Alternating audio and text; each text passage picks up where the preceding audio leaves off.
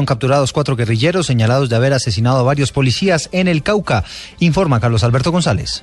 El plan pistola desatado por la FARC en el departamento del Cauca deja hasta el momento cinco policías eh, muertos en los últimos dos meses. El caso más eh, reciente ocurrió apenas hace cuatro días en donde dos patrulleros fueron atacados cuando acudían a atender una emergencia en las goteras de Popayán. La fiscalía captura a cuatro de estos eh, miembros de las FARC, entre ellos un menor de edad, según lo que informa el fiscal Luis González. Es un plan pistola, pero es un plan pistola terrorista, porque lo que lanzaban eran granadas y eran actos terroristas que lo que pretendían era eh, asesinar a estos miembros de la policía. A estos eh, sujetos, eh, dijo el fiscal, se llegó por información de inteligencia militar y también por fuentes humanas. Carlos Alberto González, Blue Radio.